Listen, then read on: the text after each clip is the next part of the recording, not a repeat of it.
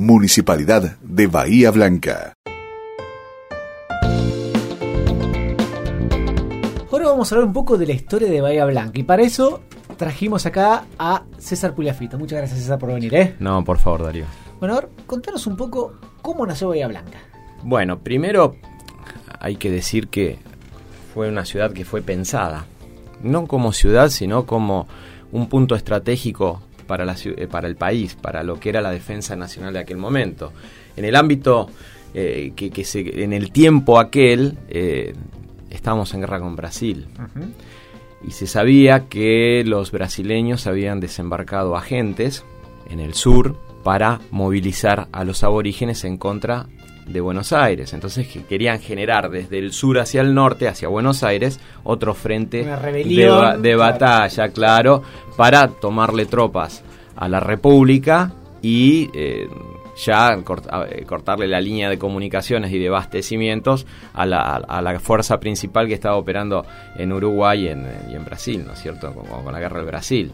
Recordemos que Ituzaingó, esa victoria medio empate, pero importantísima para... Digo medio empate porque no fue contundente, sí. como, pero lo frenaron a los brasileños, fue en 1827. Y durante esa guerra atacan a Patagones, que dicen el, el, combate del Cerro La Caballada, y en ningún libro de historia general aparece, pero fue eh, una gesta épica argentina, porque si los brasileños tomaban ese punto, sí. el puerto de Buenos Aires estaba absolutamente bloqueado, teníamos en el Salado un pequeño mm, puerto y después no había más nada. Claro. Entonces, ¿cómo nos abastecían? La flota brasileña podría haber traído más fuerzas, desembarcar, haber promovido sí, a los grupos aborígenes hostiles también a eso, ¿no? Eh, fíjate que había todavía en este sector guerrilleros chilenos que respondían al rey de España. Claro. Maipú fue en 1818, la República chilena empieza a empujarlos, entonces pasan para este lado y había acá como un clima importante de, de mucha gente muy violenta y eh, que también estaban haciéndole un terrible perjuicio a las tribus tehuelches. En aquel momento, Patagones era lo más al sur que teníamos o había más al sur? No, no, Patagones. Eh, ahí era la frontera. Claro, entonces se dieron cuenta, eh, ya en, en, tiempo del gobernador Las Heras se, se había visto de que eh, se preveía la guerra y sabían que ellos tenían lugares para desembarcar. Entonces, con, con lo de Patagones, 7 sí. de marzo de 1827, se dan cuenta que no solamente eh, que podían hacerlo, sino que estaban muy, muy eh, convencidos de hacerlo. Después desembarcan en Bahía San Blas, hay un barco hundido brasileño y quien va a pescar algún día se va a enganchar con, con algo que quede de ese barco. Y, y bueno, fracasaron, pero sabían que tenían que preservar a Bahía Blanca porque era el otro lugar donde podían desembarcar. Vos sabés, César, que mientras estabas hablando me estaba fijando en internet, porque recordaba algo. Eh, no sé si sabes algo, pero eh, en algunos lados dice que el gaucho Rivero estuvo en esa batalla en Patagones contra los brasileros. Eso yo no lo tengo ese dato, no no no lo estudié. Estaba viendo un poco recién porque eh, escribí un cuento sobre el gaucho pero Rivero y el, el, el, pudo haber sido tranquilamente porque él nació en 1808. En Patagonia había criollos muy indiados también. Ajá. El gaucho Molina es quien pelea y encabeza la fuerza esas del último día. En realidad lo de Patagones es una batalla. Sí. Porque dura varios días. Ajá. La, la diferencia entre combate y batalla es que combate es un hecho, mm, generalmente eh, son fuerzas menores, pero una concatenación de combates en un frente batalla. X es una batalla. Ah, no Por eso San Lorenzo bueno, es sí. un combate, no es una batalla. Si bien tiene connotaciones mucho más importantes. Y le llamamos la batalla San Lorenzo. Y muchos le llaman la batalla, sí. en realidad es un combate. Claro. Tiene otras connotaciones eh, logística para los de, los de Montevideo, no me quiero ir por las ramas, pero básicamente ese combate del Cerro de la Caballada cierra la batalla de donde estuvieron eh, corsos eh, argentinos, eh, corsos franceses, norteamericanos, muchos soldados negros. Todos los, todos los barcos negreros que como República la Argentina eh, los tomaba para romperles el circuito comercial a los brasileños, sí. los traían al puerto que podían traer, lo que era Patagones. Entonces había 500, 600. Claro y ellos eh, formaban parte de, de, las tropas argentinas también, ¿no es cierto? Bueno, entonces... Rivero no. Sí, en Bahía Blanca estuvo Mestiver, Ajá. que fue un artillero En realidad era un infante francés, un capitán que, que, llegó acá junto a Estomba. Estomba lo pidió, sabía de armamento, entonces lo pusieron como artillero. Y fue el primer soldado argentino que muere en Malvinas. Fue asesinado en, en, un, en un hecho bastante violento. ¿no? Eh, su familia ultrajada. Después en Rosas lo capturan y los, lo fusilan a, esos desertores en, en, Buenos Aires. ¿no? Bueno, entonces volvamos a Bahía. Entonces. Vamos a Bahía. Eh, ¿Cómo es? Eh, digamos, vos me decís que fue planificada. Claro. Entonces, eh, el, el, alma mater del proyecto fue Juan Manuel de Rosas. ¿Por bien. qué? Porque conocía muy bien la llanura. Hablaba tehuelche y hablaba araucano, ni más ni menos. Entonces tenía un gran conocimiento de la gente. Y se dieron cuenta que tenían que eh, alargar la línea porque Patagones quedaba muy, muy aislado y que había que cubrir y proteger esa bahía. Entonces vamos a fundar la batería de la Bahía Blanca. Era artillarla para que no, no suceda lo mismo que en Patagones.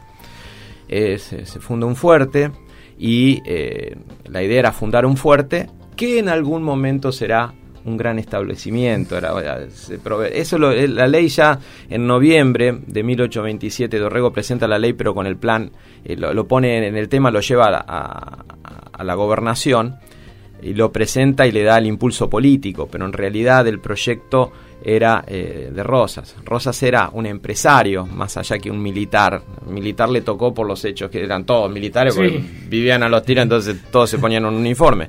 Pero básicamente era un empresario, entonces él tenía muy claro cuánto costaba el metro de Sanjeado, cuántas vigas había que llevar, cómo tenían que calafatear el, el portón para que no se pudra en el tiempo. Tenía todos esos detalles de eh, administrador de estancia. De hecho, tiene un librito sobre ese tema. Entonces, era una, una misión militar dificilísima. Fíjate que en 1824 se quiso fundar Bahía Blanca. No lo sabía eso. Lo hicieron Arroyo Parejas, eh, un poquito más allá, en la, la, isla Cantarelli. Y hicieron un fortín, pero vinieron. La campaña militar que estaba haciendo le erró tanto Martiniano Rodríguez. Había que venir, ¿eh? Uno dice le erró tanto. Sí. Desde acá sentados cómodamente es fácil. Somos todos eh, héroes de la mitología griega, claro. Entonces, los, Rosa le decía, no se enfrente con los tehuelches, porque ellos se asimilan a, nuestros pueblos fronterizos, hacen de peones. En Patagones pasa exactamente lo mismo. Y en Bahía sucedió en algún caso también. Entonces, cuidado que están viendo estos guerrilleros chilenos que los maltratan mucho. Son araucanos, son otra raza, otro idioma, de otro lugar, son trasandinos. Eh, no los ataquen. No, sí, eran todos indios. Claro. ¿Eh? Ringo Bonavena cuando peleó con Claudius Clay dice me pusieron un negro por round claro él los veía todo iguales pero no era esto lo mismo entonces cuando llegan eh, a la a Pillahuinco a la zona de Coronel Pringles a la sierra ahí eh, cercano a, a, a, Coronel Pringles eh, tienen una, un ataque terrible, los tehuelches lo volvieron locos, les hacían escapar el ganado. Entonces cuando llegan, la expedición llega con una patrulla de la escolta del gobernador, o la Sábara, un hombre que había estado con San Martín, y, y, él lo comenta en detalle cómo fue eso, llega al arroyo y no les gustaba el lugar que habían elegido. Claro, en ese momento Punta Alta, la zona de Punta Alta, digamos, eran todo médanos. Entonces ellos veían, esto no es un lugar para tener ganados, para... Claro, después vino el ingeniero Luigi y ahí sí tenemos, es, es, un lugar que de hecho hay una ciudad ahí sí. y, y, se vive bien, pero no les gustó el lugar y se retiraron. Cuando llegó de nuevo a Buenos Aires disperso, con poca gente, gente que se murió congelado en el sudoeste bonaerense, por, congelado, de mu muertos de frío, ¿no? de, de, de falta de alimentación, claro. de, de las condiciones de unas penurias terribles, ya no era gobernador. Entonces fracasó, era muy difícil hacer una campaña. Habían llegado por mar, a tratar de fundar un fortín y cuando conecta malamente la, la, faz terrestre con la naval, se encuentran que el lugar no era. Entonces, primero iba a ver Rosas, pero Dorrego dice, este tipo ya reclutó 3.000 paisanos, tiene, una, tiene un fervor de la gente hacia él y de los aborígenes, este se nos convierte en un, en un problema político a nosotros también. Entonces empieza a cortarle eh, fondos a la expedición que, venía a Bahía Blanca y deciden que el que había llegado hace poquito del Perú era el coronel Ramón Estomba, héroe de la Guerra de la Independencia, un tipo que se había ganado las medallas por Belgrano, que, que, está muy bien documentado sus actos heroicos en combate, un tipo incluso querido por, por la tropa. Junto al día que lo capturan pris, eh, prisionero después de, de Ayohuma, de, de la, de la, del problema de Ayohuma, dos soldados se quedan con él y caen prisioneros con él, no lo dejaron solo porque recibió un tiro en el fémur, estaba quebrado. Después eh, fue condecorado por San Martín en Perú, fue capturado, estuvo siete Nada años. menos que Belgrano y San Martín. Sí, y después Bolívar. O sea, no todos se pueden haber equivocado. Porque acá algunos lo dan como un loco. Sí, seguramente terminó eh, en un asilo sobre 27 de mayo de 1829. Se limó la cabeza, por decirlo de una forma vulgar, Sí. pero para que las nenes, los muchachos, los jóvenes, las personas lo entiendan, lo quiero Claro. decir así. Él estuvo siete años en un campo de concentración en el Callao, en Casamatas, en las peores sí, condiciones higiénicas, eh, sin salubridad, eh, en, en hoyos verdaderamente, en, en cadalzos, eh, en calabozos, perdón, en calabozos horrendos. Salió de ahí y empezó la campaña. Hay algunos que suponen que son dos los efectos. Él pudo haber tenido sífilis, que, era, que es una, una enfermedad venérea que provoca eh, problemas de- de cerebrales. Algunos suponen eso, porque hasta, hasta marzo de, de 1828, que él empieza, el 21, ar- el 22 arranca con la campaña, pero antes lo había mandado a, Narciso Parchap, que era un francés que estaba acá. Eh, y ese francés, como no había muchos agrimensores, necesitaban a alguien que elija bien el lugar. Se acordaban, los ministros, sobre todo Balcarce, le da un montón de, de indicaciones. Hay que leerlo. De loco no estaba, era muy eficiente en lo que Sí. fue haciendo. Entonces, en ese momento no estaba loco, sino que eh, todo lo contrario, era un hombre que había manejado brigadas en Perú. ¿Qué es una brigada? Una agrupación de cuatro o cinco regimientos caballería. Claro. Estaba acostumbrado a llevar logística. Claro. No era un jefe de regimiento o de- o de escuadrón que está más pensado en lo táctico, en Sí, el combate, sí, sí, está sino claro. que este hombre tenía muy claro, Stomba tenía muy claro que eh, cómo manejar gente, recursos, dónde iban las carretas durante la marcha. Mucha estrategia. Sí, más que estrategia, tener un conocimiento cabal de cómo se hacían las marchas. Eh, y él tenía capacidades, como bien decís vos, Darío, de eh, hacer estas acciones estratégicas. Recorrer, llegar a Tandil, le dan todo toda la indicación en Buenos Aires, va a Tandil, donde sale la expedición. Ahí habla con Parchap. Porque Manuel de Molina, que era el agrimensor que le manda a la provincia de Buenos Aires con los planos del fuerte para hacer el tendido y principalmente para dónde ponían la batería, porque lo que les preocupaba era cuidar que no desembarquen brasileños. Entonces, Parchap dice en sus memorias, está, son hermosas leerlas, porque además te habla cómo era esto, cómo, cómo vio tribus arrasadas por los pincheiras, por estos guerrilleros, de- el padecimiento, cómo lo recibe el cacique Tetruel, que uno no lo conoce, y el tipo fue un héroe, lo recibe a Estomba con una bandera argentina. O sea que, que había una vocación fuerte de integración. Ese cacique después muere peleando contra los guerrilleros, lo dejaron solo en 1830. Entonces, en esa marcha, antes de partir, Parchape dice, me convenció los buenos modales y la candidez de este tipo. Lo dice explícitamente eh, en, en sus memorias. Así que después sí se pudo haber vuelto loco. Yo encontré un documento en el Archivo General de la Nación que, mm, perdón, un documento que estoy buscando todavía, pero va a aparecer de un dato que aparece citado eh, en referencia al Archivo General de la Nación que sabían que Stomba estaba mal hacia el 10 de enero de 1829, después fundado Bahía Blanca, después de la defensa de Bahía Blanca el 25 de agosto de 1828 y demás. Estaba mal.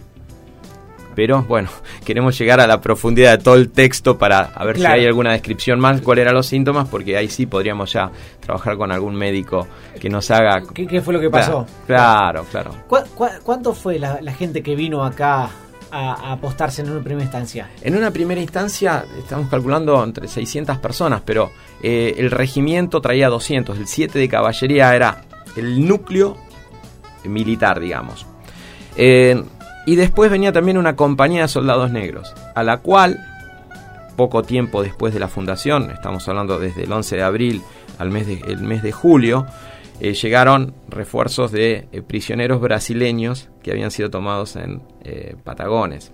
Los trajeron a Gamba desde Patagones, dicho sea de paso. Eh, entonces eh, conforman una compañía que después, vale decirlo, lucharon pero heroicamente por, por, ¿Sí? por el poblado. Sí, sí, sí, sí. Eh, Muy esa- buenos soldados. Esa fue una cosa que me llamó la atención. es decir, los prisioneros, cómo después luchaban. Obviamente no tenían opción. No, porque era Era la, la forma... vida también, ¿no? Sí, eh, era la vida y era la alimentación. Claro. A, a los soldados negros, a los a, a algunos eh, soldados, le- bueno, el quien empieza con todo esto es Castelli y San Martín. ¿Por qué no puedo ascender a categoría de suboficial u oficial a soldados que son buenos? ¿Por qué tengo que adherir a, a este sistema de castas por el cual nos estamos enfrentando con los españoles?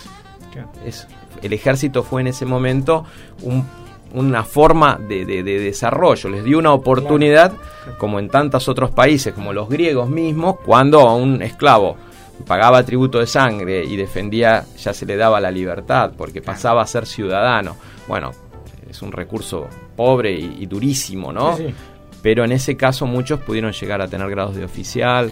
Eh, el caso de los granaderos a caballo, ¿no? que había oficiales que sabían escribir, pero más allá de su raza, eh, conformaban la patria. Vos me decís que se hizo justamente para evitar el desembarco o para combatir los desembarcos. Ujú. Pero estamos a unos cuantos kilómetros de la costa. Sí, en realidad. Porque eh, el, el fuerte estaba en la Plaza Rivadavia. ¿no? Exactamente, mira, el lugar donde se, fun- donde se fundó el puerto de la Esperanza, que sigue siendo la esperanza de los bayenses para nuestro desarrollo, Sí. ¿eh? no quepa. Por eso te digo, eh, fue pensado como un punto estratégico Sí. de la defensa nacional. El país era cortito en ese Sí, momento, sí, si bien eran territorios que por derecho nos pertenecían, pero no lo habíamos ocupado. Sí. De forma tal que ese, ese, ese fuerte está a 80 cuadras del- de la desembocadura del Napostá. Sabemos exactamente el lugar. Se, se podría llegar a ir a ver, pero no lo recomiendo porque no está hecho el camino ni demás. Pero existe el punto donde estaba, está bien estudiado y ¿Dónde estaba qué? ¿El fuerte? donde estaba el primer puerto, porque el puerto se funda el 2 o el 3 con el primer desembarco de- de material y el 9 llega Estomba, pero el 11 llega todo el convoy con las carretas Y ahí eh, ese es el... y ese es el día de la fundación, porque vos me decías cuántos llegaron y llegaron, lo que te digo, son 80 soldados negros, más otros 80 se le sumaron después, más 200 del regimiento 7 que iban muriendo sistemáticamente, muchas bajas hubo. Y después albañiles, familias que venían también y suma y, y gente que después se volvía, ¿no es cierto? El puerto entonces estaba, el puerto de la Esperanza, estaba Ujú. en la desembocadura de la Postá. Sí, exactamente. Ah, cerquita, cerquita donde Sí. está la, la chimenea de la petroquímica, digo no, de la termoeléctrica. De la termal- correcto. No hay nada de eso, ni, ni, ni siquiera, eh, digamos, escombros, nada, digamos, maderas tiradas, Y nada. alguna cosita hay, pero no mm, tampoco la, la difundimos mucho, alguno se va a querer llevar el regalo. Entonces te lo va a quedar de, de recuerdo. Eh, mm, pero ahí está, está bien testimoniado el lugar. Buscamos fotos.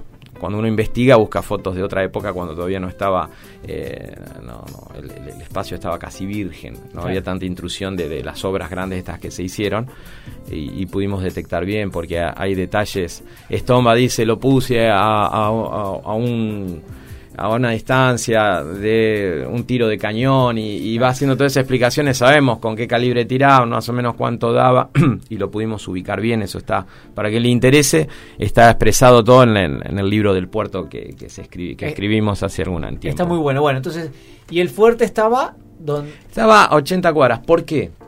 A 80 cuadras, porque ellos veían lo mismo que había pasado en Punta Alta, era un medanal. Claro. Entonces, este lugar, que le llaman algunos la, la isla de Bahía Blanca, ¿por qué? Porque ahora lo tenemos disminuido, pero el Napostá que se abre en dos brazos, Ah. uno que llamamos Maldonado, el otro, dejan en una isla Bahía Blanca. En ese momento eran, eran no eran ríos, pero eran arroyos importantes con mucho más caudal de agua. Ahora lo vemos muy disminuido. Quizás los que ya tenemos 50 nos acordamos de otros momentos que venía en grosso. Entonces, eh, como es una zona de sedimentación, mucho humus, mucho eh, buena tierra, era un trebolar hermoso, dicen. Todos describen lo mismo. Es un un campo con tréboles, en una zona, en un, pozo, digamos, con el mar cerca, más allá de que estaban los cangrejales y la parte era más bien eh, salina y seca, pero toda esta parte, que es la bajada de la loma, que es el primer topónimo Nampostá, que quiere decir donde crecen los, eh, los nabos, porque había un nabo que entró por los españoles y está muy bien documentado, eso lo estuvimos estudiando bien, que estaban dispersos por todos los arroyos, una planta. Eh, la brásica, no me acuerdo cuánto en latín, pero bueno, eran los nabos silvestres que, que, se podían comer y demás entonces. Entonces estaba a 80 cuadras, que es la Plaza Rivera actual. ¿no? Totalmente, exactamente, que era una colina. Ahora no lo vemos, pero sí. Uno se para ahí donde está el arroyo eh, en la posta, en la curva, va a ver que o cuando baja la loma se ve que uno baja mucho y que después empieza a subir de nuevo. Quien puede, a ver, por decirte, quien puede estar paseando por el parque se va a dar cuenta que quedan muy altos los edificios del centro. Claro. Los ve muy sobreelevados. Y es porque está esa colina. Es porque está esa colina eh, sepultada en cemento ahora, pero... ¿Y cuál era la superficie? Eh, no, mira, a ver, de la entrada de lo que se llamaba el Paso de las Vacas. ¿Por qué? Del Paso de las Vacas al centro, dos kilómetros y medio. Hasta el puerto, 8 kilómetros. El Paso de las Vacas es la calle Don Bosco y el Canal Maldonado. Ajá. Porque era abajo ese lugar y Ajá. podían pasar las Ah, vacas. Está bien. Topónimo que Claro. práctico. Sí, Ahí el paso las vacas. ¿Por qué? Porque eh, todo lo otro era eh, como, como lo vemos ahora, eh, con barrancas fuertes, sobre Sí. todo en la loma del Paligüen. Claro. Entonces esa era nuestra primer defensa. Era difícil llegar con un malón o con mucha gente al pueblo. Si uno llegaba a atajarlos era muy difícil pasar por los vados, porque te pongo, por más malo que sea el cañón que tenga, le tiraba metralla que dispersaba y nadie quería. Sí. Eran indios o gauchos, pero no eran locos, les gustaba sobrevivir a los combates. Entonces, eh, ya con eso más o menos te estoy dando, dos y medio hasta el fuerte, tenías eh, ocho, ocho kilómetros, eh, es un triángulo grande, eh, yo me atrevería a decir que tenemos entre 8 y de 8 por 8 más o menos. A ver, tengo otra medida que vos me... 3 kilómetros tenía desde calle Pringles, la avenida Pringles, Sí. estaba un fortín, Ajá. porque la, la fortaleza tenía pequeños puestos de observación. Ah. Eh, ahora te voy a contar por qué el barrio La Falda. Entonces, ahí tenías hasta el Club Liniers 3 kilómetros con un zanjón que hizo Rosas. No, no empecemos con el Club Liniers, por favor. Eh, ¿eh? eh, perdón, me pongo de pie y seguimos hablando. Son 3 kilómetros hasta, hasta el Club Liniers y hay 9 kilómetros hasta la desembocadura. Es la Está bien. primera obra que la hizo Estomba. Eh, entonces, ese, es- ese, ese era más o menos el, el- el lugar útil, la zona liberada que Claro. tenían. Ponerle un frente de 5 por 9. Eh, Ahí nunca se me había ocurrido decir cuánto era la, la- la- la zona operativa, pero la zona liberada o la zona azul, Sí, ah, como dicen ahora, sí. o la buffer zone, la zona de, de amortiguamiento, era con otros aborígenes que estaban más lejos del fuerte, que eran indios amigos. Pero esa zona era liberada. Y, y arriba, cuando ya constituida la fortaleza, eh, había un. En realidad se llamaba el mirador o el mangrullo de la falda. De la falda de la loma, de la- Claro, del sí, faldeado de- del cerro, de, de- de la loma, que era bastante importante. Y ahí quedó. Y ahí quedó la falda, el barrio La Falda, la Loma, Bellavista, Claro. La Falda, sería toda la zona de, de, de- de Paligüe. Y ahí arriba justamente, además encontré un documento que es muy, muy simpático. Dice, fue arrestado el indio Fermín, creo que era, por haberse robado los cabos del mangrullo de la falda. Los cabos, digo que se robó al, al cabo, al, al- al- al soldado, no. Le decía los cabos a los, seguramente por los vientos, tenía Ah, claro. tiros largos de, Claro. de- de cuero que eran valiosos porque Claro. servían para hacer soga enlace y todo. Entonces, eh, ahí habría un, había un mangrullo que por el sistema de defensa que tenían, ellos tenían banderas o hacían tiros para avisar que venían y esos hombres se, después se replegaban y llegaban a la fortaleza. Eh, el fuerte que estaba en la plaza. En real- eh, al costado de la plaza, digamos. ah, ¿De qué lado estaba? Lo que Está, está de lo que es la parte ahora de, la, de, de las, todas las instituciones, correo, las escuelas, eh, Ah, ok. ¿Sí? Te Sí. ubicás, eh, la aduana. Está bien, de Estomba para allá, digamos. Exactamente, de Estomba, que es la calle más antigua que tenemos, lo puso ese nombre en homenaje a Estomba eh, Rosas cuando llegó en 1834 a la vuelta a la campaña del, desierto. Es la primer calle eh, con el nombre que hoy perdura. ¿Y hasta dónde iba? ¿Hasta Vieites ahora o...? No, eh, a ver, Más o menos, si sabes, ¿eh? sí, sí, sí, sí. en calle Roca tengo los testimonios hacia 1856 que había casas. Están los Ah. planos de 1859, pero ¿Y eso estaba adentro de- del fuerte o afuera? Porque No. había un cerco, ¿no? Eh, no, no, no. Estaba el del Sanjón que Eh. hizo Rosas que protegieran dos cavas profundas que todavía queda una parte en la desembocadura. Ajá. Hemos peleado mucho con, no peleado, pero hemos insistido mucho en la comuna para que de alguna forma eh, lo, lo- lo preserven o lo jalonen bien para Sí. que a la posteridad Sí, nos quede claro. exactamente en qué lugar. Arqueológicamente habría que hacerlo. Hemos hablado de todas las formas, hasta ahora no se ha concluido.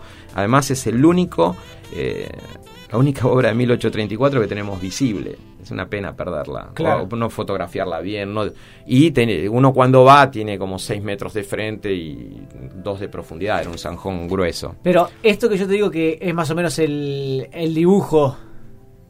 Ah, vos decís el por qué tenía esa forma Sí. la, la fortaleza. Y- Esa, y, la- y la- esa fortaleza, esa- ¿dónde estaba? Esa fortaleza es exactamente el portón estaba en Colón Sí.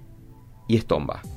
Ahí justo en Correcto, esquina, sí. Correcto, sí. Una cuadra para allá tenemos un café en una esquina, del otro lado tenemos el Banco Nación. Bien. Ahí teníamos 232 metros justos. Hemos hecho todos los estudios con, eh, con el Google Earth, la ubicación, con los planos viejos. Hemos puesto, sobrepuesto y, y medido y da justito. Da justito ahí. Y, cuál era la, la- la- la- la plaza de armas? Es la que tenemos ahora. Está bien. Que eh, se le puso estomba también en su momento. Rosas le puso estomba.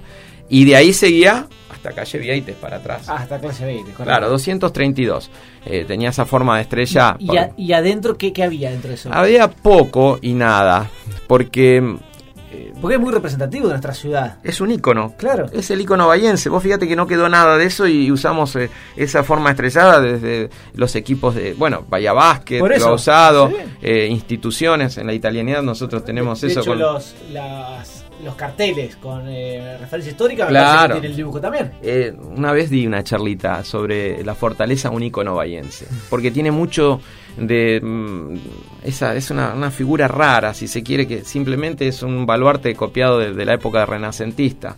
Esos baluartes que salen, si yo quiero entrar con una fuerza enemiga por la puerta principal, me veo, tengo que entrar al costado de dos baluartes Claro. y me, me tiran del frente y me tiran de los costados. claro. Si yo quiero atacar un baluarte, los otros dos baluartes pueden defenderme. Claro. Es un sistema de los ingenieros renacentistas que, que lo trajeron acá. Evidentemente nunca estu- estuvo sitiada, pero no con un ataque.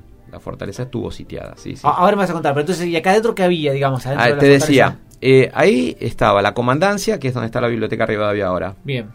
Al lado había una guardia de prevención, están los planos de eso, están todos los planos y hemos estudiado bien. Eh, se habla del pañol, que tenían un pañol que era...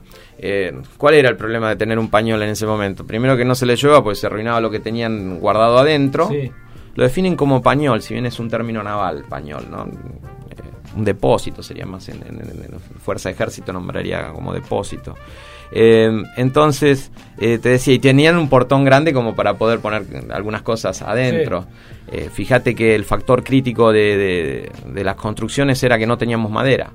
Sí, para hacer leña, pero no, no teníamos tirantería. Claro. No había álamos, no había- ni siquiera álamos, que claro. es una madera blanda, pero te permite por lo menos. Entonces, todos los ranchos eran muy chiquitos. Había mm, dos cuadras, dos cuadras grandes que, que se construyeron, pero se iban deteriorando porque eran de adobe. Entonces la fortaleza era como que se iba derritiendo. Cuando llega Darwin habla muy mal. ese. Y Fitzroy peor, dice, le pusieron el, el rimbombante nombre de, de- de- de fortaleza. cuando, esto es un, Claro.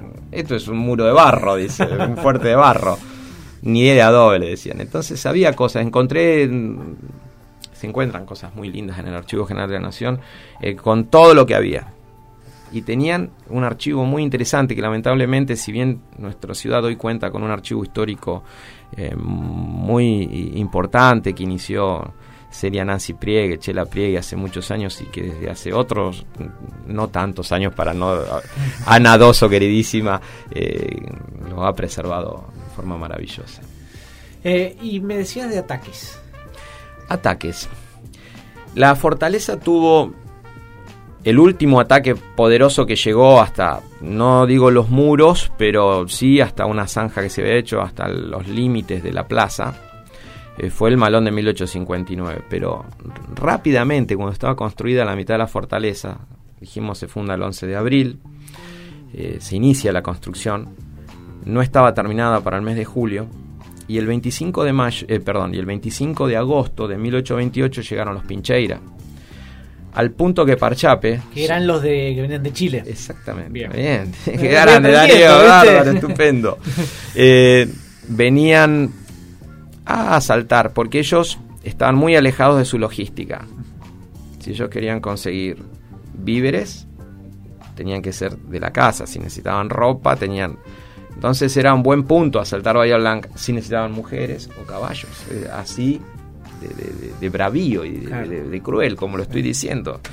Eh, entonces, ya habían, se habían barrido a todas las tribus de huelches que había en esta zona y em, atacan Bahía Blanca, pero no estaba la fortaleza del todo construida. Sí estaban los fosos principales hechos, pero faltaba. Parchape le tenían tanto terror a, estos, a esta gente que sabían que eran sumamente belicosas, los Pincheira, donde había ex eh, militares del Ejército Real de Chile, estancieros chilenos pro rey. Ellos desfilaban, hay un relato que dice, desfilamos ante el cuadro del rey y hacían su, su ritual eh, pro rey, digamos. Y le tenían tanto miedo que Parchape dijo, mire, ya está, ya le marqué todo, está todo jalonado, yo si usted me, me permite, yo me vuelvo. Se volvió en julio. Y Stomba en la carta le pone al, ministro, y lo dejé ir. ¿Qué, iba a hacer? Este tipo estaba desesperado por eso. Y otros cuantos, la verdad que sabían que era. Bueno, y se da el combate, todos dicen frente a la Plaza Rivadavia, pero el gobierno le había dicho, y él no tenía el fuerte terminado y tenía los abastecimientos ahí, entonces sale a cortarlo. Con el regimiento ya le quedan 130 de los 200. No todos muertos, pero ya le quedan 130 y muy pocos caballos tenían. Entonces, ¿por dónde entran los Pincheira? Por el Paso de la Vaca, porque ellos necesitaban entrar en un grupo de gente grande y era el lugar donde tenían más espacio para entrar. ¿Se sabe cuántos eran más o menos ellos? Sí, ellos eran alrededor de 450 y había un, un piquete que era alrededor de 50 que traían tercerolas mm, ¿Qué es tercerolas? Tercerolas o carabinas. Ah, Mosquetones eh, recortados que sirven para la caballería pero bueno, tenían muy poco poder de fuego, pero en ese momento si tenía 50 era más que nada y, y bueno, se, ve complicado el combate, se ve complicado porque... O sea, 450, 500 del lado de ellos y 130 del lado... Sí, más una pieza de artillería porque eh, las dos las compañías de negro que estaban quedaron eh, cuidando los los depósitos, ah, todo, todo adentro de la zona foseada y el ganado, porque se querían llevar ganado y, ahí sí que, no nos quedaba nada. Eh, al punto que Stomba pide velas, pero no tenían con qué alumbrarse a la noche, era terrible. Las situaciones con que vivió esa gente para poder fundarnos debemos sentir orgullosos por, la vocación que le pusieron. Bueno, eh, no le fue tan fácil, el regimiento es rechazado.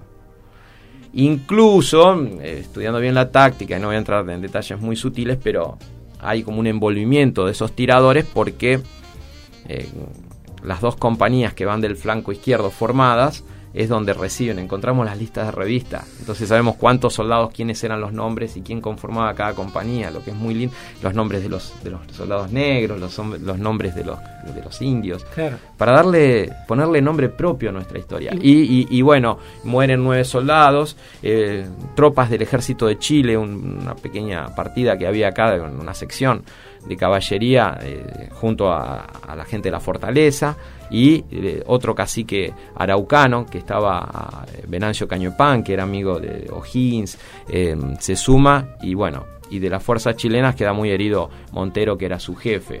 O sea ahí me, perdí un poquitito. Ellos venían con 450 que venían a atacarnos a llevarnos todo. Exactamente. Nosotros teníamos 130 más algún piquete de de, de indios eh, del cacique Venancio y de eh, esta fuerza de Chile De- que de se Chile. asimiló dentro del regimiento de caballería nuestro. ¿Y cómo fue esa batalla? ¿Se sabe? ¿Bien? Sí, sí, por eso digo, hubo un envolvimiento, les costó mucho, Sí, porque fueron rechazados en principio, sí.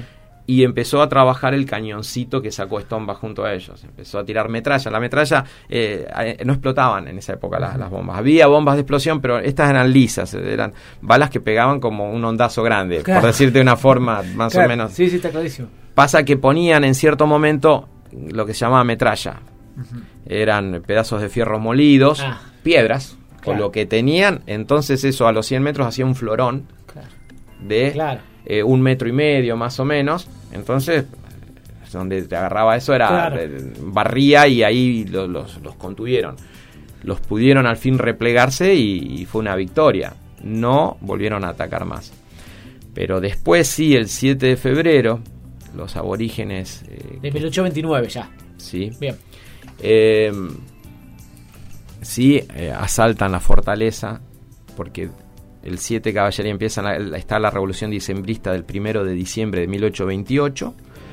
Estomba el, el 10 de enero, como te decía, se fue de la fortaleza a sumarse a esa campaña, el golpe de estado que hizo Lavalle a Dorrego, y eh, el regimiento va a marchar al norte, dejando una partida acá, pero el grueso regimiento sale y cerca de Walmart, digamos, Sí.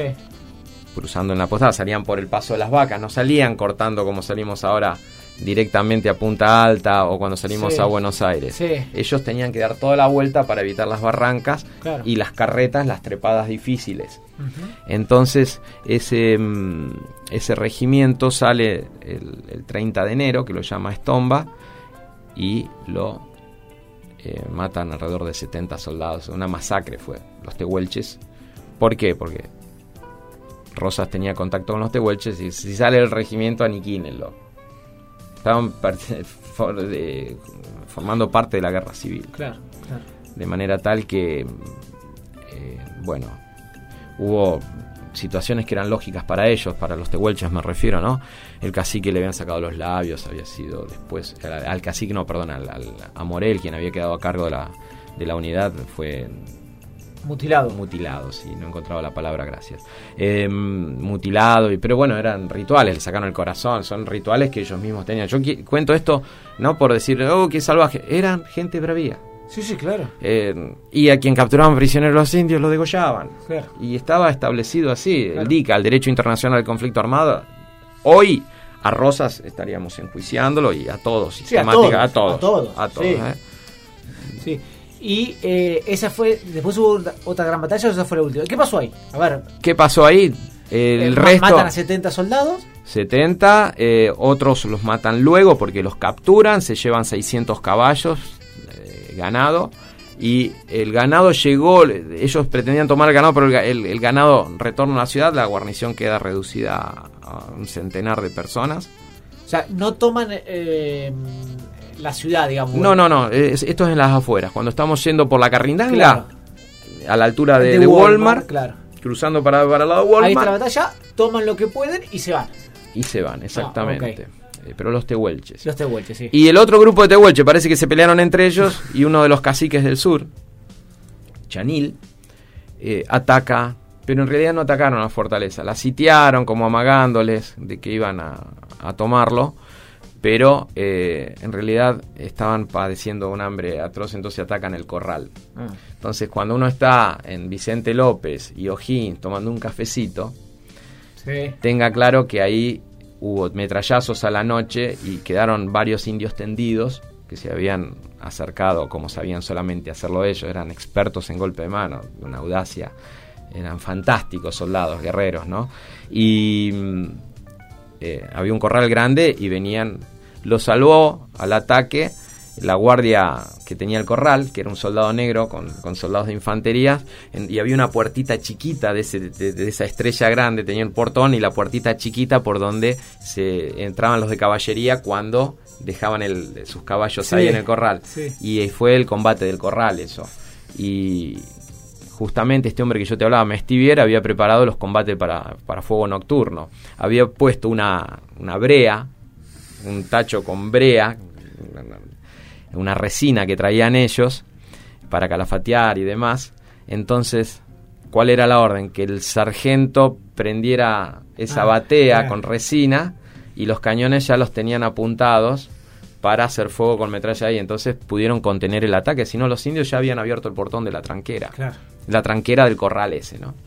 Así que fueron esos golpes de mano y demás, pero no, eh, a la ciudad entran en 1859, entran al sector, digamos, a la zona indios librada. tehuelches, sí. No, en este caso eh, eran tehuelches, sí, pero después ya viene Calfucurá en 1836-1837 y dicen dos, dos avances terribles dentro de la localidad y un comandante extraordinario que tuvimos, que ahora tiene la calle céntrica, Martiniano Rodríguez, es el eh, con Celarrayán, otro oficial más, eh, oficial jefe, con los blandengues de la frontera y los dragones de la, de la nueva frontera, eh, logran rechazarlo. ¿no? Y también, vale decirlo, con los indios amigos. Mueren muchos defendiendo Bahía Blanca. Hay cartas hermosas que uno encuentra en el archivo donde los comandantes hablaban de nuestros nobles caciques. Eh, mire, señor ministro, realmente eh, yo doy fe de, de cómo ellos se han acristianado, cómo, estoy paragrafiando, ¿no? no, Sí, no, sí, no, no, está pero claro, sí. no me estoy alejando mucho del texto. Eh, ellos se acristianaron, han perdido mucho más que nosotros para acompañarnos, perdieron sus fortunas, Calfucurá los atacaba y les robaba, por supuesto. Cafulcurá es dentro de todos el, el más renombrado de todos los Por caciques. supuesto, Sí. Tetruel, Chanil, eh, Venancio Cañuepan, eh, Huichal. Huichal muere defendiendo también eh, más adelante en la campaña de 1858 a un teniente coronel.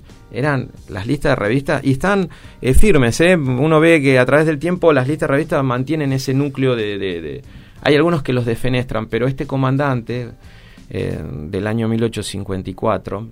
eh, hablaba muy bien y le, incluso llevaron a los hijos de Huichal y otro más, Ancalao, que fue brillante, un, un vecino bayense, ¿no? Eh, eh, Venancio Cañopán se merece llamar también bayense, muere en uno de esos ataques, lo mata a Calfucurá. Ve- veo, ¿hay calles con nombre de esos caciques? Eh, hay algunas, en Porque el barrio Patagonia. Rodríguez, todos esos. Eh, de- Claro, eh, totalmente, Darío, es eso. Es el- yo propuse algún día que se haga, pero a ver, no decir, eh, ser muy específicos. A los nobles caciques hubo tipos que, que muchos de ellos murieron defendiendo Bahía Blanca y, y muchos otros educaron a sus hijos que después fueron oficiales de la fortaleza y, y dejaron mucho por, por, por esta ciudad. Alguien me dice, vamos a hacer un monumento a, a Calfucurá. Le digo, estás loco, Calfucurá barrió todo lo que había. Decía, Claro. yo soy chileno, me voy a volver allá, estoy acá porque me dejó Juan Manuel de Rosas. Él no tenía una predisposición. Y otro hubo, nosotros teníamos como originarios los tehuelches acá. Claro. Y a otras etnias que habían entrado también trasandinas, pero que ya estaban asentadas hace Sí. muchísimo tiempo.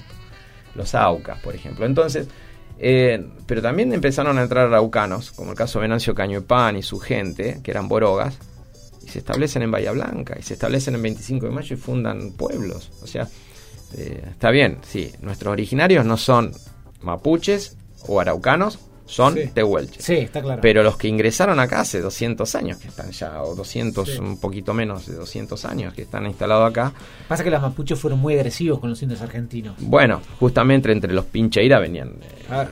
eh, ellos eh, fueron muy agresivos y también fueron muy comerciantes, ¿eh? Pues venían y hacían campaña. Pasa que eh, Calfucurá empezó a administrar el tráfico. En la isla de Choelechoel había tehuelches eh, septentrionales, o que ya eran muy mezclados también, pero en Choelechoel era la, la isla de abastecimiento.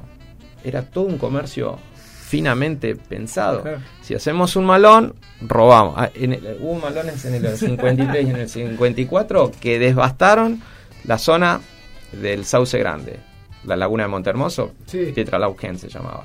Y ahí estaba la primera estancia en 1835. Y de todo ese sector que se había poblado, ¿por qué ese poblado? Porque acá teníamos la zona de Trébol, que yo te decía, muy lindo, pero toda nuestra zona es más bien seca. Sí. Las pasturas estaban, y había un puesto, una estancia del Estado, eh, eh, por el lado de las oscuras, el camino, Sí, claro. por aquel lado. Mejor zona. Claro, era más verde, entonces teníamos ahí un puesto en el- sobre el sauce que está bastante bien documentado.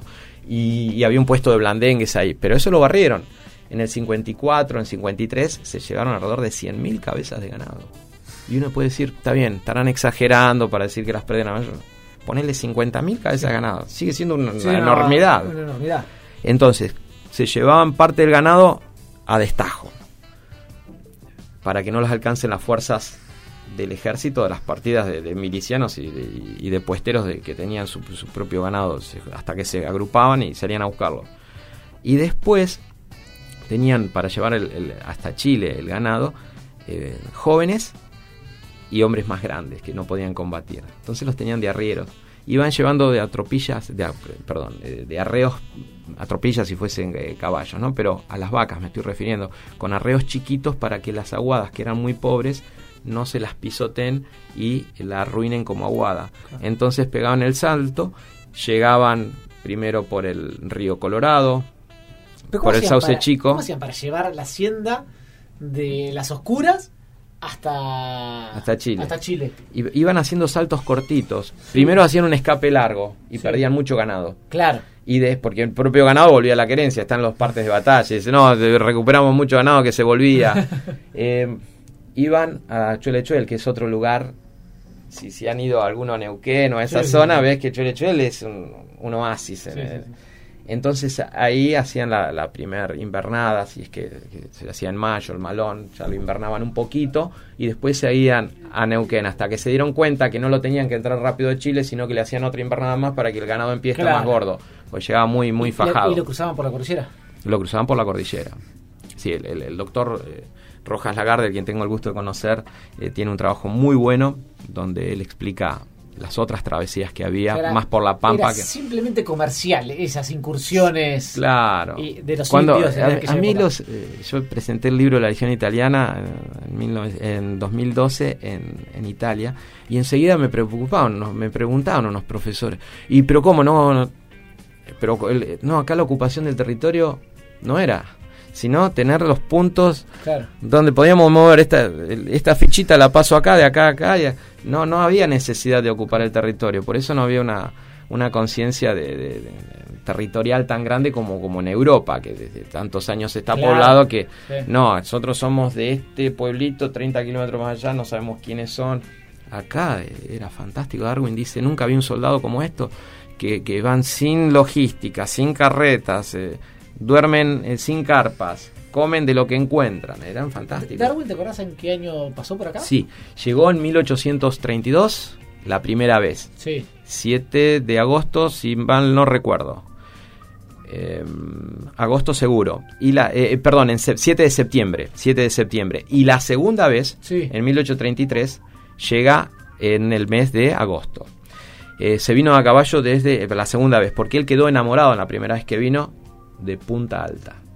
Punta Alta es el lugar donde muchos dicen, y es un patrimonio que tiene grande, eh, cultural e histórico nuestra ciudad hermana, que eh, Darwin ahí eh, desarrolla o enciende la mecha para lo que fue después su, su teoría de la evolución. Ah. Es más, su tartaranieto dice cuando vino acá, que tenemos una científica extraordinaria como la doctora Manera, que, que lo trajo, lo trajeron a La la... entrevistábamos a Teresa. Oh, Sí, sí, la entrevistamos. Teresa Sí, es espectacular. Una maravilla. Sí. Y, y ella, eh, cuando trae, no me acuerdo ahora el nombre, por eso no, no me voy a arriesgar a decirlo, Sí. em, dice, eh, ese día que descubre, eh, Darwin descubre, el mes de agosto de 1832, que, que descubre la punta alta, se podría decir que es el día de paleontología y de todas las ciencias que estudian eh, el pasado, ¿no? Entonces, eh, fíjate que, que- que importante, porque él vio en, una rajadura, de- en, una, en una barranca, todos expuestos huesos que iban de los que estaban más abajo de la barranca, eran más antiguos y los de Claro. arriba eran más, más modernos. Y eso tiene que ver con el desarrollo de nuestro estuario, con las idas y vueltas que tuvo el mar y que dejaba esas ba- barrancas y bueno, había animales como están encontrando ahora y que estamos lamentablemente descuidando en Montermoso, en Pehuenco, donde Sí, son huellas únicas en Teresa, el mundo. sí. Bueno, Sí. ya si hablaste con Teresa no, no, no hace falta que, yo ni diga pío. Sí, la verdad. Pero verdaderamente el trabajo que está haciendo ella es eh, monumental porque además lo que tenemos. En Montermoso se encontraron hasta artefactos de madera después que se descubrió que, que bajó el mar en una bajante grande y, y- y tuvieron, fue mara- eh, la, la- la- la doctora Bayón, entre otros, que estuvieron trabajando ahí, es un- han, han conseguido eh, un hallazgo que nos da el poblamiento de 7.000 años. Claro, impresionante. Han, han trabajado bárbaro. ¿Cuándo fue la última in- invasión en, en Bahía que tuvimos? En 1870 llegaron, pero no, no pudieron eh, atacar al pueblo. En 1873 hubo otra grande, ya con Namuncurá, y, abarrieron toda la zona de Tres Arroyos, pero acá ya había una guarnición muy consolidada, y después del malón de 1859 eh, no se atrevieron a atacar de ¿El nuevo. de 1859 cuál fue? Ya- El del 19 de mayo Sí. de 1859, que Calfucurá eh, ataca Bahía Blanca, ya con la idea de... eh, hay muchas cartas anteriores que él habla con Urquiza y vemos claramente que ya venía con la intención de romperla. Ah, No es ir a hacer un saqueo solamente. claro. Lo que sucede es que em, había un gran cacique que no, no te los nombré todavía, que es Yanquetruz. Sí. El papá era Chocorí, quien administraba otro, otro titán, otro titán a caballo, Chocorí, que Rosa no lo pudo agarrar nunca, dicho sea de paso. Y lo tenía en la lista negra. Eh, también septentrional, eh, Pámpido, un tipo grande, y, y, y Yanquetruz otro corajudo, si los hay. Eh, él detestaba a los araucanos. Yanquetruz lo detestaba, porque para ellos, los tehuelches, que ellos no se llamaban, ellos se llamaban Genaken, ¿eh? No- no- tehuelche es un nombre araucano, gente bravía, gente difícil, Sí, sí, sí, era lo que le, por, por eso lo llamaron tehuelche. Eh, Yanquetruz se llega a aliar con el Estado de Buenos Aires. 1852 cae Rosas. 1854 ya, ya se, se- se separa Buenos Aires y se convierte en un Estado de Buenos Aires eh, secesionista, Sí, un Estado sí, sí, secesionista. Entonces, Yanquetruz se, se alía al gobierno y mm, propone y, a- y le roba ganado a Calfucurá, que era su, yer, su era yerno de Calfucurá y se había casado con una de las hijas. Y empieza a tomar ese vuelo propio. Era un titán dando golpe de mano. eh, hizo algunas correrías. A Patagones la atacó, pero nunca lo querían. Lo querían muchísimo en Patagones a Yanquetruz. Eh, cartas también de comandantes hablando. Pero tenía un problema, Yanquetruz se emborrachaba. Como pasaba con todos los paisanos, soldados, como le pasaba al doctor Sixto Laspiur. Que tenían eso de, de- de- Era tan agonístico los atardeceres acá. No había nada, que a veces uno tomaban para divertirse y, Sí, sí. y no había mucho para, Sí, sí, sí. eh, y se ponía, en este caso Yanquetruz cuando tomaba se ponía violentísimo. Había que bancarse uno de esas fieras. Entonces viene a Bahía Blanca en el 58 y en un duelo criollo, la Guardia Nacional que le tenían bronca porque le mataron a algún pariente y, porque le habían robado algún ganado y porque tenía mucho ganado ese indio y por ahí si moría podíamos ir a buscarlo muere en un duelo en, en las pulperías de calle Irigoyen y se la rayan. Encontré el parte de batalla, el parte de- del comandante de Bahía Blanca que dice, me mataron a Yanquetruz. Yo te hago el tono porque uno lee, se sale el- Sí, sí, sí, sí. me mataron a Yanquetruz como diciendo, ¿en qué bodrio, por no Claro, decir otra palabra, claro. en qué bodrio me metieron? Claro. los, los, los- los toman preso y demás, porque ya habían matado a otro cacique que era, eh, que era importante, eran, eran bravíos y se le ponían un kepi y los tipos pegaban sablazo antes de preguntar. Eh, entonces, ¿qué hizo Calfucura? Dijo, bueno, ahora me atraigo a los tehuelches del primer cacique que mataron, ya me los traigo a mi bando y ahora me llevo a todos los de Calfucura, pa- eh, los de Yanquetruz, para colmo el Estado de Buenos Aires había arrancado una misión de la campaña de Pigüe. Yanquetruz se retiró a la pampa más profunda y no lo pudieron agarrar nunca. Volvió íntegro. Em, entonces, en la vuelta, Serri dice: Nos tuvimos que venir casi a pie, corriendo, porque casi nos prenden fuego todo. O sea, fue una, una retirada bastante desastrosa la vuelta de esa expedición. Entonces aprovecha y en 1859 ataca Bahía Blanca con una fuerza importante. No eran 3.000 como dicen, eh, serían 1.500, pero hay un canadiense que en ese momento está en la ciudad y da un parte de batalla muy, muy objetivo. Al punto que después ese hombre, después de la guerra de secesión en Estados Unidos, ya ha vuelto al norte, eh, escribe una historia de los aborígenes. eh, americanos, o sea que era un... Dice en un momento el texto, dice, hasta me hubiera subido a un caballo a combatir con ellos. Se, se veía que el tipo estaba dando un parte muy, ¿Y- muy objetivo. ¿Y cómo fue? ¿Cómo terminó esa batalla? ¿Cómo terminó? O combate, no sé qué fue. Sí, no, podríamos decir ya batalla porque era una fuerza grande para, Sí. para este. eh, eh, toda esa fuerza que venía, retirándose de la campaña de Pigüé, llega a Bahía Blanca, estaban un poco relajados después de estar un año afuera. Sí, claro.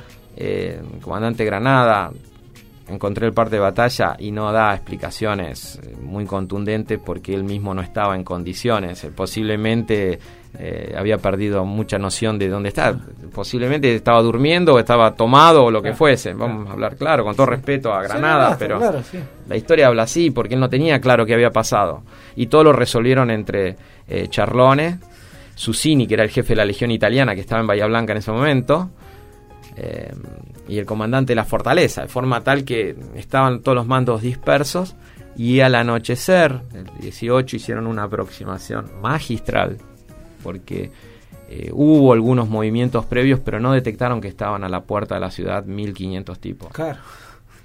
y le pegan un golpe, algunos dicen 3, otros a las 5 de la mañana. Lo claro es que al amanecer todavía quedaban aborígenes, quiere decir que coparon el pueblo. claro. Si uno ve la línea de fuegos de todo lo que prendieron fuego, hay una línea exacta hasta donde llegan. Eh, todo por calle, lo que hoy es eh, la calle Sarmiento, Sí. desde el Banco Nación, calle Sarmiento, y después ya cortaba en diagonal hasta el arroyo, había una sequía grande. Entonces los indios les costaba pasar por ahí Mm. un pozo que se ve en las fotos antiguas de Bahía Blanca. Un, porque viste que hay agua que es urgente, Sí. entonces la fortaleza tenía un agua y habían hecho acequias ahí también. Sí. Y no pudieron entrar hasta el fuerte, si bien los vecinos se agolparon en el fuerte. Y, y bueno, fue una noche. eh, tenemos descendientes. eh, Mordelia, los Mordelia, de, que Jorge ha trabajado en publicidad, Juan, gente conocida en la ciudad, eran, son descendientes de Bernardo, quien escribe Fue un día de horror y muerte. Claro. Ellos no lo, el triunfo sí se los rechazó, pero se llevaron ganado, se llevaron familias, claro. tuvieron muchas bajas, muchos muertos los aborígenes, eh, y muchos me refiero eran sesenta y pico que murieron, lo que es una cantidad, Sí, ponen en hilera toda esa cantidad de gente y, es, cuántas familias y bueno, realmente eh, los pueden rechazar, pero según el parte que vemos, Sí. y los que estamos entrando a encontrar información más variada, que no solamente que los relatos ilustres. Sí, claro. No, sí, los destrozamos, eh, eh, su, insur- eh, su insulta servici, como decía Living, ¿no? y los despreciándolos, pero en realidad se quedaron en donde está la zona del, de- del club de golf, Sí. se quedaron haciendo maniobras y demostrándoles Claro. no nos manden partidas a perseguir el ganado, porque nosotros estamos acá en condición de volver a entrar. Claro. Y de ahí viene que queman a los cadáveres, fue un acto bárbaro de- de- del comandante. Y, y realmente eh, la, propia comunidad bayense, la comisión comunal, le pidió por favor que los libre de ese, de ese acto eh, brutal, ¿no? Además el olor a, carne Claro, quemada, claro. es una cosa horrenda. Claro. Yo digo, cuento todas estas Sí, cosas sí, para no, que no, se bien, entienda. claro. Además, Orquera, el comandante, hace la cruz con la espada. Y uno dice, ¿por qué hace la cruz? Claro, pues yo encuentro la documentación Sí. que dice, se quedaban allá arriba. Entonces el tipo Claro. le estaba haciendo la, le estaba haciendo, vengan, vengan, eh, como de tribuna a tribuna Sí, cuando sí, se, sí, se torean. Era eso, ¿no? Claro. Pero básicamente eh, fue una, una victoria de la supervivencia. Sacale cualquier brillo heroico, glorioso, lo que fuera. Fue un- eh, se fueron al amanecer, coparon el pueblo decididamente. Tuvieron muchas bajas, ¿por qué? Porque ya estaba la legión italiana, con italianos que tenían conocimiento europeo de la guerra y traían sus propios fusiles. Entonces ya se habían armado casas fuertes de ladrillo, Ah, entonces tenían pequeños fortincitos donde vos ves toda la corrida, ahí iban tirándole. Claro. Yo tampoco, si vos estás en una sala, en una casa chica y los indios van pasando, vos tampoco le vas a tirar para no llamar la atención. Sí, sí. Además vos no tenés cinco cajas de municiones. Sí, para todo, claro. Tendrá algunos cartuchos, Sí. algo de pólvora, Sí, sí, pero vos te quedás piola, que pasen de largo. Al Claro. que viene a abrir la puerta, Claro. lo peinás con un Claro. trabucazo. Sí, claro. Pero eh, era así, así todo. Donde quisieron entrar en los vecinos, los vecinos se defendieron muy bien. Y eh, los indios amigos juntaron los caballos y se vinieron a pelear también por la ciudad, por, por el pueblito en ese momento, y los pudieron de alguna forma desalojar de los lugares de- que ya estaban hasta los indios, algunos eh, iban, viste, cuando hay saqueos, que hasta los que no son malos van y por ahí dicen, uy, Sí. me llevó algo, bueno, ahí también, en 19 de mayo hice la Rayán, se da el combate, que porque había un gran almacén, era como estaba el supermercado, vamos a saquear, y algunos que no tenían nada que ver con el malón también estaban en la casa de Iturra. César, muchísimas gracias. Podría No, estar hablando muchísimo más, pero nada, una clase nos diste de historia baguense. Espero que no se hayan aburrido No, y en absoluto, acérquense contrario. a la historia bayense porque no de casualidad Lito Fruet se metía en los vestuarios de los contrarios en Uruguay y ponían y sacaban el pecho. Es una ciudad que no va a ser nadie hinchada, pero tiene, tiene lo suyo también. Muchísimas gracias. César. Gracias, Darío.